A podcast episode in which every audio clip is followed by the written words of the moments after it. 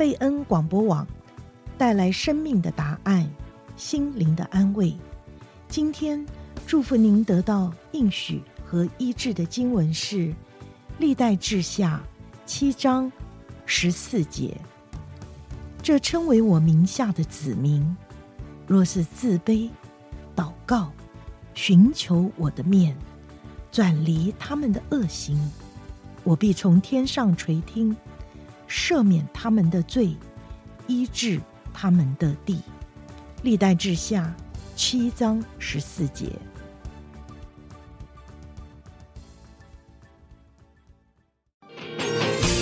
贝恩话家常，和你轻松漫谈人生吃喝玩乐事。各位听众，晚安。每周五晚上八点到八点半，欢迎各位听众收听贝恩话家常。大家好，我是大伟，这里是旅游小周记。最近旅游的新闻实在太多了，不知道要从何跟大家分享。但是呢，还是要挑一些对我们最切身有关系的，还有。就是我觉得会让大家能够从这些新闻中学习到一些重要功课的新闻。好，那这些新闻里面呢，有一些或许你已经非常耳熟能详，那大伟就会提供一些自己的评论。比如说像第一条，华航素食餐事件，这个风波已经延烧了好几天了。那大伟在第一时间就在 Facebook。脸书的版面上看到这条原 po，那因为这个原 po 也不算是大网红啊，但是呢，他在脸书上面的确还是蛮活跃的，就有一些在大伟 follow 的旅游版面的一些大版主开始转 po 转贴他的原贴文，然后纷纷的评论。那这件事情还是他对华航的一些。指控啊，大家可以去网上看细节，但是基本上就是他认为有两个人订了素食餐，但是机上没有办法供应啊，就少两份。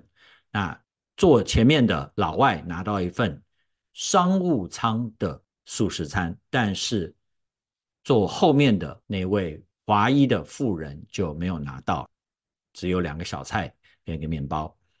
他就觉得说这个应该是种族歧视、差别待遇，然后呢，稀里哗啦的一大堆人就开始骂华航。我不晓得为什么啊，在长年以来，华航就是一个非常好骂的航空公司。我个人是大概三十年没有 搭过华航了，但是不是因为说它有什么特别的不好啊，就是习惯了搭某一些航空公司啊，一方面是因为汇集的缘故。点数的缘故，那另一方面就是因为我周围的人习惯搭那些航空公司，我就跟着搭。好，那这件事情最后发现是有乌龙，但是在那个乌龙爆开之前啊，媒体，我不是说自媒体或者是脸书，我是说真正的那些媒体，哇，就前仆后继的往上打。啊，就这样的骂呀，就然后各样的图片啦，然后当然就不是当时的那个现场还原，而是自己在那边想象或者从不知道哪里找来的这种影片或者是照片啊，就乱贴一通。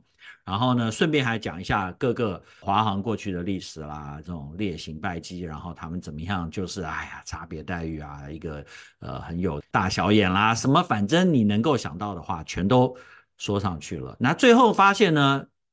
在华航解释后，以及在当事人出来缓和后，才发现基本上是个乌龙，这根本就不是一个争议啊！这个我也想大家如果有兴趣的话，可以在网上看到更多的新闻。不过总结而说，这件事情更多的了解，或者说当时啦，我说那个原 po 版主啊。他如果去跟这两位乘客稍微谈一下，说：“诶，刚才我看到的这个情况真的是这样吗？还是我哪里有误解了？”你就会知道啊，情况跟他想象的完全不一样啊，真的不是一个什么差别待遇的风波。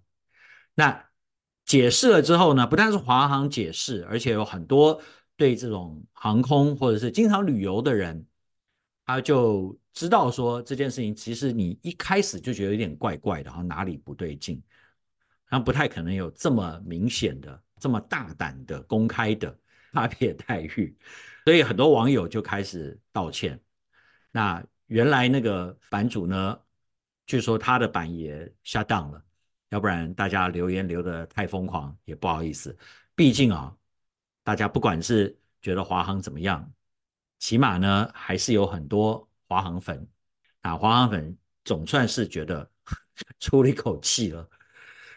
那不只是华航粉啦，而且华航的员工，包括空服员团体在内，他们就觉得非常的愤怒啊，因为就是无妄之灾。如果说这样子还影响到了华航的生意的话，哎，这个是不是要考虑一下，去得到某种程度的赔偿呢？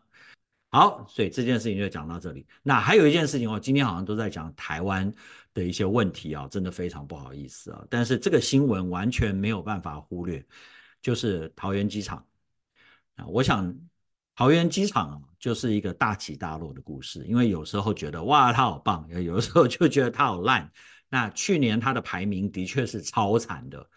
从第十三名爬到八十二名，哎，其实我觉得这个排名啊，我先说一件事，就是说机场的这个差异性其实越来越小，大部分有点规模的国家跟城市机场都不错了啊，那所以就说第一名、第十名、第二十名、第三十名，那有差那么多吗？好了，第一名跟第十名跟第二三十名可能有差很多，但是说。三十名跟四十名跟五十名有差很多吗？也没有啦。可是八十二有点扯啊。这件事情大伟也提过，然后这个就好像风过了不留痕迹一样的，就没有太多人在讨论这件事了。为什么呢？有很多 excuse 啊，有很多借口，我等下再说啊。啊，但是呢，最近因为开始放假，而且台湾本来那个报复性旅游就是落后全世界大约一年左右，所以现在就开始了台版报复性旅游。从去年暑假开始，那到现在呢，因为寒假开放了，有些学校就比较早。那现在我们也很感谢啊，政府得政，还有一些机关公司，他们就是会按的时间排不同的日期开始放，这一件好事。其实离过年还早得很嘞，那为什么就开始塞呢？我也不知道。大家就是我，我觉得就是报复性旅游。那他们有很多的解释啦，他就说哦，因为八条那个安检线里面。说有一条进行设备更新，这个就让我觉得很可笑。大家如果会数学的话，你稍微算一下就知道，百分之十二点五的 capacity reduction 啊，就是少百分之十二点五的客能量。那这个安检线啊，要到下礼拜就会开始。可是呢，因为旅客太多了，所以就提早使用。好，那提早使用，你说就等于说增加了百分之十几。真的会有差到那么多啦？没有差到那么多。真正实际上的问题是什么啊？其实就是一人太多了，然后机场太，不要说老旧，老旧等下再说，机场不够大嘛。然后动线其实我觉得桃机做的还算可以了，还不错，但是就是不够大，然后大家就挤满。那要出国的人就是这么多，你有什么办法呢？那就等到第三航厦开了，这个问题才会得到釜底抽薪的解决。那还有一点什么呢？因为台湾的旅客啊，真不好意思这样说，但是我觉得台湾其实商务客应该算是比较少，至少在我的观察里面，好像绝大多数都是旅游的。那旅游的里面有很多人，其实他也许有出国经验，但不晓得为什么就经常会犯一些很出街的错误，比如说就是那个大外套穿身上，到了前面说哦要脱好。然后电脑没有拿出来啦，或者鞋子脱太慢，或者是不知道啦，反正各样那种安检前面会出现的状况啊，在台湾好像经常就在发生。所以呢，大家急死也没有用，反正你就是要早点去飞机场啊。讲了半天啊，刚才第一则新闻的结论就是，你要任何的餐，你要早早的点，要早早的去争取你的权益哈。那第二个就是说到机场啊，因为现在人。实在太多，特别是旅游旺季的时候，你要早早的到啊，好像做什么事情都要很早，很辛苦啊，不好意思。呃，好了，再回来讲桃园机场，这个十三名跌到八十二名啊，我再回来提一下这件事情，就说大家都有非常多的借口嘛，说啊，因为这样，因为那样，因为说这个桃机啊，它就是疫情嘛，很晚才开放啦。其实因为很晚开放，所以给台湾很多的机会，给桃机很多的机会，能够把它的硬体、软体更新，然后把这些动线重新思考一下，然后在这个三航下，甚至可以加速工程，对不对？结果呢，这些事情很可惜的都没有发生。我我可以这么说，就不是说真的桃园机场变得有多烂，而是很多国外的机场都变好了。像我们去年。去了十二个国家啊，去了无数机场，我想最少最少有二十几个。这些机场里面有很多，你都发现让人耳目一新，甚至是在拉丁美洲、非洲啦，那个机场哎都觉得还不错嘛。这机场哦，好像整理还不错，或者是它更新的还不错，呃，就是 upgrade 了，升级了。那所以呢，比较旧的机场，如果你没有赶上的话，当然就是有一定的这个排名上面。的问题，因为我再说一次，就是说排名其实大概十名以后啦，都是非常非常接近，就好像是大学排名哦，大学是二十啦，就是那个二十一名到两百名中间啊，其实那个差距，你说真的有巨大也没有，真的很大，就差一点点。但是呢，机场很老这个事情呢，这个我也是蛮有意见的。为什么呢？没错，桃园机场是四十年以上了。我小时候出国那时候。是崭新的桃园机场，我就从那里离开台湾的啊。那时候我才十几岁，现在几岁大家都知道。但是世界上，比如说你看十大最佳的机场里面，居然有超过六座机场已经四十岁以上，包括了各位听清楚，新加坡 樟宜机场已经四十几岁了，没错，That's right，OK。但但它不断的更新，不断的进步，不断的 upgrade。啊，还有其他，比如说前十名的有东京的那个羽田机场，哈内达，很多人都去过，都知道它就是一个老机场啊。西班牙马德里、瑞士苏黎世等等，这些都超级老机场，九十几年，各位，但是一样能够保持非常好的状态。那还有一些像连成田机场哦，成田都已经四十几岁了，还是非常好。Cloud Gaulle 就是戴高乐巴黎机场。大家当然对他啊 complain 是一大堆啦，说什么动线搞不清楚啦，或者说有些地方的确也是老旧，但是它依然是全球的前十大机场。为什么？因为它就是一个不断的在改造、不断的在进步的机场。那桃园机场有没有在进步呢？我们有没有在改造呢？除了第三航厦在紧锣密鼓施工中，虽然是好像晚了，据说是五年以上了，然后还要三年才能够 盖好，但是桃园机场有些方面也是 OK 啦，也是在努力。比如说有一个全球最佳机场排名啊，这个也是去年的，还算蛮新的。那桃园机场进入前三名哦。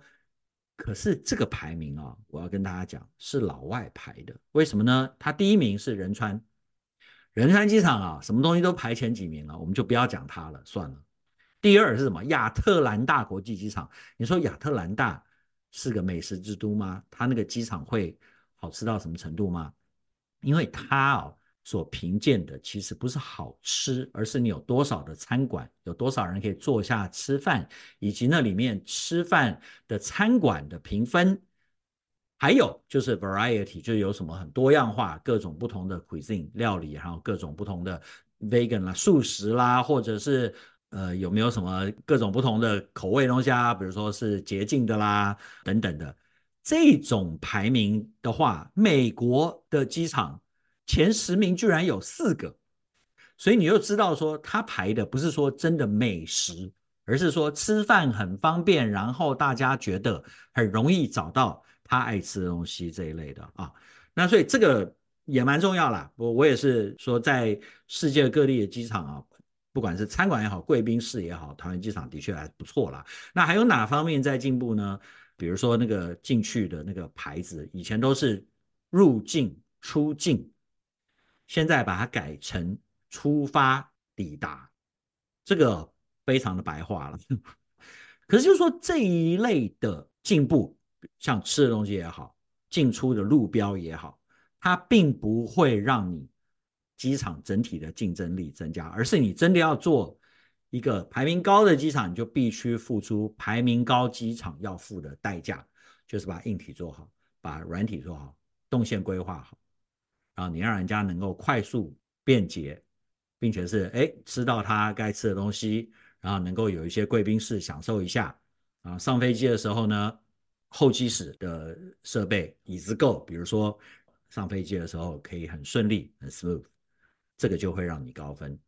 毕竟在旅游的人，大部分旅游的人，他所看重的不是在机场的经历，而是要让那个机场好像是一个 low touch point，就是说你不需要在机场好像这边记得这个机场是怎样，而是说你的机场是非常一切都非常的简单，一切都非常的舒服就可以。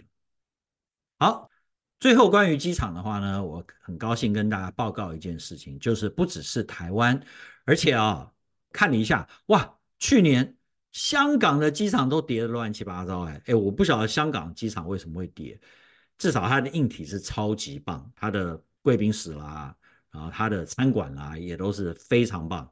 那如果连香港都跌成这样，就表示说它并没有与时俱进，能够及时的在疫情期间让它服务啊各方面的服务啦，硬体和软体都能够。更上一层楼就被别的机场比下去，那甚至连广州跟深圳都不如。为什么要比广州跟深圳呢？因为那就是在大湾区里面的机场啊，香港跟桃园都要非常的警惕。那接下来大伟每周都要讲一些省钱的事情，但今天这个省钱事情稍微有一点特别，就是要先花钱才能省钱。我要讲你怎么样能够用 Priority Pass 这个东西来让你省钱。如果你有一个旅游信用卡的话，那包括了比如说像 Chase Sapphire、American Express 啊、美国运通那个 Platinum 白金卡啦，还有很多有美国运通啦，像 Hilton 啊、Bonvoy、Marriott，还有一些银行卡，像 BOA 跟 US Bank 啊、CT Prestige 这一类的卡。哦，还有一个很重要的，华人很喜欢 Capital One Venture X，因为那个可以转长荣的里程。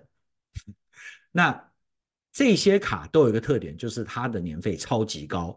为什么呢？因为它包括了 Priority Pass 的这个 Lounge Access 贵宾室。那你说这个贵宾室很好啊，很舒服啊，那怎么样能够帮助我省钱呢？其实有很多的方法。最基本的方法就是说，如果你已经有了这种卡的话呢，你就要好好的去用，你就要早点到机场，来看看 Priority Pass 有没有一个贵宾室。那很抱歉，就是在美国啊，真的不是太多了，然后有的话也不是特别好啊，但是还是有一些。那在海外的话啊，哇，超级好用，在台湾就非常好用，还不止一个可以去的啊，在欧洲啊，我们也是经常拿出来用，都非常方便。那你可以在里面吃点小东西，喝个饮料。喜欢喝酒的人可以小酌一下。但是更厉害的，我今天要讲的就是说，它不一定会让你吃得很饱。但是呢，有一些 Priority Pass，它是可以让你去餐馆。如果你有这个 Venture X 的 Business 啊，或者 Sapphire Reserve 啊，还有一些其他卡比较难办到的，像这个 City Prestige 已经没有了。还有那个 Ritz-Carlton 这个卡，我前一阵子好像也听说也没有了。但是如果你有一个 Sapphire Reserve，那这个卡的 Priority Pass 可以让你去餐馆吃饭，这个就差很多了。为什么呢？你不但自己一个人，还可以带两个人，你就一起去，一个人可以吃二十八块，OK？然后呢，三个人去吃晚餐或者午餐就解决了，这个绝对就是省钱。那还有就是说。有一些的 lounge 啊，没有餐馆没关系啦，它有蛮多东西可以吃的啊，至少午餐吃一吃就非常好，没有问题。那我今天只是用 Priority Pass 做一个例子哦，绝对没有业配，我没有拿他一毛钱，他应该给我一点钱就是了。那其他的美国运通也有，大伟以前介绍过啊，还有 Venture X 那个 Capital One 有自己的 lounge。呃，好像还有一些其他的吧。那就说这一类的服务啊，你都要进去，你都要使用，你要安排时间去用它，要不然的话你就白付了那个年费或者那个卡的年费了。还有就是说，你如果能够早一点到机场，反正早点 check in 还是比较好嘛，对不对？那就让你这段时间可以坐得舒服一点，至少喝喝饮料。另外呢，Priority Pass 还有一些小功能，有些人其实不太知道。我上次去 Houston，我就在那个 Midnight Suite 里面 待了一个小时。你就是有一个自己的房间呢，那因为飞机误点嘛，就跑进去，然后就在里面。有一个电视机，然后有个沙发，然后有个小办公桌。如果你要小睡几分钟也可以，但是不要睡过头哦，也不用太担心睡过头。为什么？他一个小时他会来叫你，他会一直敲门，然后把你赶出去，因为你就只有一个小时的 free 了。还有一些其他的，你可以去，很少机场有这个，但是我看过可以玩 game，可以打游戏机，然后或者是你可以到 SPA 去做一些简单的什么十五分钟按摩。都在 Priority Pass 里面，真的非常有意思啊，所以大家可以参考一下。好，最后呢，还是要分享几则真正的新闻。这个新闻啊，今天不知道为什么这些新闻都是让人有点啼笑皆非。这个就是有一台 ANA 的飞机从东京出发，要到西雅图，飞到一下呢就飞回去。为什么呢？因为有一位美籍的乘客，他咬了空服员一口，虽然没有很严重的伤，但是觉得机组人员认为说这个人实在有点危险，就把他拉回去下飞机，然后立刻就关起来。至于这个老兄是什么样的人啊，是叫名字啊，到底是为什么会发生这件事情，目前还没有传出来。其实我我要讲一点啊，就是说。你像这样的事情啊，真的是应该报，可是却没有人，不太多人，至少我的群组里面没有人报这个料啊。可是那前面那个素食餐的那个哦，好像就被人家骂死。但这个呢，咬人的事情，哎，大家还是蛮克制的，因为我相信一定有一些乘客把它录起来。如果大伟在那班飞机上，我一定就录，然后发个文，然后来强烈谴责。还不知道谴责谁耶？那谴责空服员还是谴责那个咬人的人啊？都谴责好了。那这个被咬这件事情啊，我去稍微研究了一下，原来还不是第一次。各位，去年还是前年就有发生过几起吵架，然后突然就有人被咬。有的时候是乘客咬乘客，有时候是乘客咬空服员。那空服员咬乘客还没有发生过，或者是我还没有找到。可是我觉得这个实在是很离谱啊！那去年的这个有一个 case 呢，有两个人啊跟空服员扭打，咬人家一口以后，两人各罚七万跟八万。为什么 罚那么多钱呢？是因为啊，他让这个飞机耽误了很久，所以呢，哎，很抱歉，就要罚你这个燃油费。我觉得是非常公平的事情。那至于说为什么会发生这样的纠纷啊？为什么搞到说啊，基本上还要咬人呢？不打架就好好打嘛？啊，我也不知道。等到我知道这个来龙去脉以后，再跟大家报告。这个新闻带给我们的一个小小的提醒，就是在飞机上啊，千万不要动肝火。即使是空服员，他的服务有什么问题？即使是啊，你真的对别的乘客有什么不满，你要先忍住。等到飞机到了终点了以后，你再投诉啊。那打架的话，你要到了以后，到那个进到机场里面，你再打来得及，不要耽误几百人的行程，让人家的旅游扫兴。好，讲到扫兴呢，有一件很扫兴的事传出来，就是威尼斯要开始收入场费，他已经开始卖票了，然后呢，卖的是今年他四月到七月，他说。前段高峰期，每个人每天要收五块钱。如果你的旅馆就在威尼斯的这个岛上的话，则不需要。我看到这个就觉得很好笑了。第一，看起来超复杂，啊，你要上网搞半天啊！你不管是有没有住在岛上，你都要去搞一个，不管是票也好，还是一个叫做 exemption，就你豁免。但是你还是要搞一个，然后放在手机上啊，还要你的名字，因为它会对名字嘛。那就是为了五欧元哦。我想了半天啊、哦，我觉得这应该不是以价质量。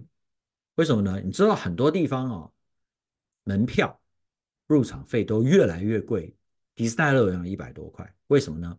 其实很简单，就是以价质量，当然是要多赚钱了。但是如果他把这个门票提高的话，你就会三思而后行。真正愿意花这个钱的人就去，那有的有的说实在太贵就不去。这样的话，像威尼斯这个岛才会晚一点成。但他收个五块欧元一天，我不晓得大家会觉得说有任何人会因为五块欧元而不进威尼斯吗？绝对不可能的。所以我唯一想到一件事，就是意大利人又在收门票了。毕竟呢。他虽然要搞网站啦、App 啦，搞一大堆的，但是如果任何做 IT 产业的人就知道啊，这个东西现在实在是并不困难。那如果他一年有五百万人去威尼斯的话，五百万不是人哦，是人次，因为你每一天都要收，就我不觉得他有五百万的人啦，可是人次很可能啊。那他就可以收到多少？两千五百万欧元，各位，两千五百万欧元。做这个 app，做这个 software 收钱的系统啊，hire 几个人，你大不了几十欧，好了，就算你一两百欧好，还是这个大赚特赚。意大利人实在是我佩服他们，为什么呢？在罗马你看到什么样的看起来像废墟一样的东西都可以收很多钱，都要收个门票嘛。那门票都是越来越贵，每年都在涨。他整个国家只要收门票。就可以活下去了，让你我都非常的羡慕，是不是？啊，但是如果你居住在美国，就知道我们美国呢，因为实在是太年轻，我们能收票的历史古迹实在不多，所以奉劝各位啊，不管在美国啊，还有在台湾也是一样，也许在韩国啦，或者什么香港啦，哎，收门票就没有我们的份，我们只好努力的干实业。讲到这个门票呢，我还真想去威尼斯。已经去过威尼斯了，然后对威尼斯的感觉是非常的美，非常的迷人，非常的浪漫，但是也非常像迪斯尼或者是时代广场，因为人实在太多太恐怖了。我下次去的话，一定是他不收钱的时候，是淡季。但是当我看到他这个票了以后，我就非常想去了。为什么呢？哎，意大利人做什么东西就是有两件事，第一个，他就把它搞得非常的复杂啊，上面一大堆字，一大堆。图画就非常的有趣。第二，哎，还真是漂亮哦，有它一种意大利美学在里面。所以啊，人家什么东西都能收门票，不是偶然的，是因为整个民族就有它独特的美感，还有它的历史感。我们要好好学习。好，最后呢，讲到这个历史感，讲到说古迹，我刚刚有没有提到日本？好像没有提到啊。日本的确古迹也蛮多的，能收钱的地方也很多，门票。但是这个毫不影响台湾人去日本。现在慢慢能够看到一些二零二三年的旅游数据，你就知道台湾人啊，出国每三个人就一个人是去日本。这个是什么概念？我也不知道这是什么概念。这反正就是非常惊人，因为台湾一年出国其实有上千万人，然后居然有三分之一以上是去日本，那其他的三分之二是去世界上其他的一百多个国家，这个不是让人觉得非常匪夷所思吗？有点不可思议啊！那就像我上次有分享过，近年来去大陆的人的确是减少了。可能就是用日本的人补上去了，啊，不去大陆就只好去日本。还有就是说，台湾经常提这个旅游逆差这件事情，去日本也就不用说了。那当然，去日本玩跟日本来台湾的的那个人次实在是差太远了，哦，不用比较。但是跟美国比较就有点好笑，为什么？其实因为我们大家都知道，美国到台湾去旅游的人。很多都是像大伟这样的人，其实我们根本不是真的旅游，哦，是返乡。那但是你说我去探亲呢，洽公也不是，所以我有时候我就勾个旅游，就变成游客了。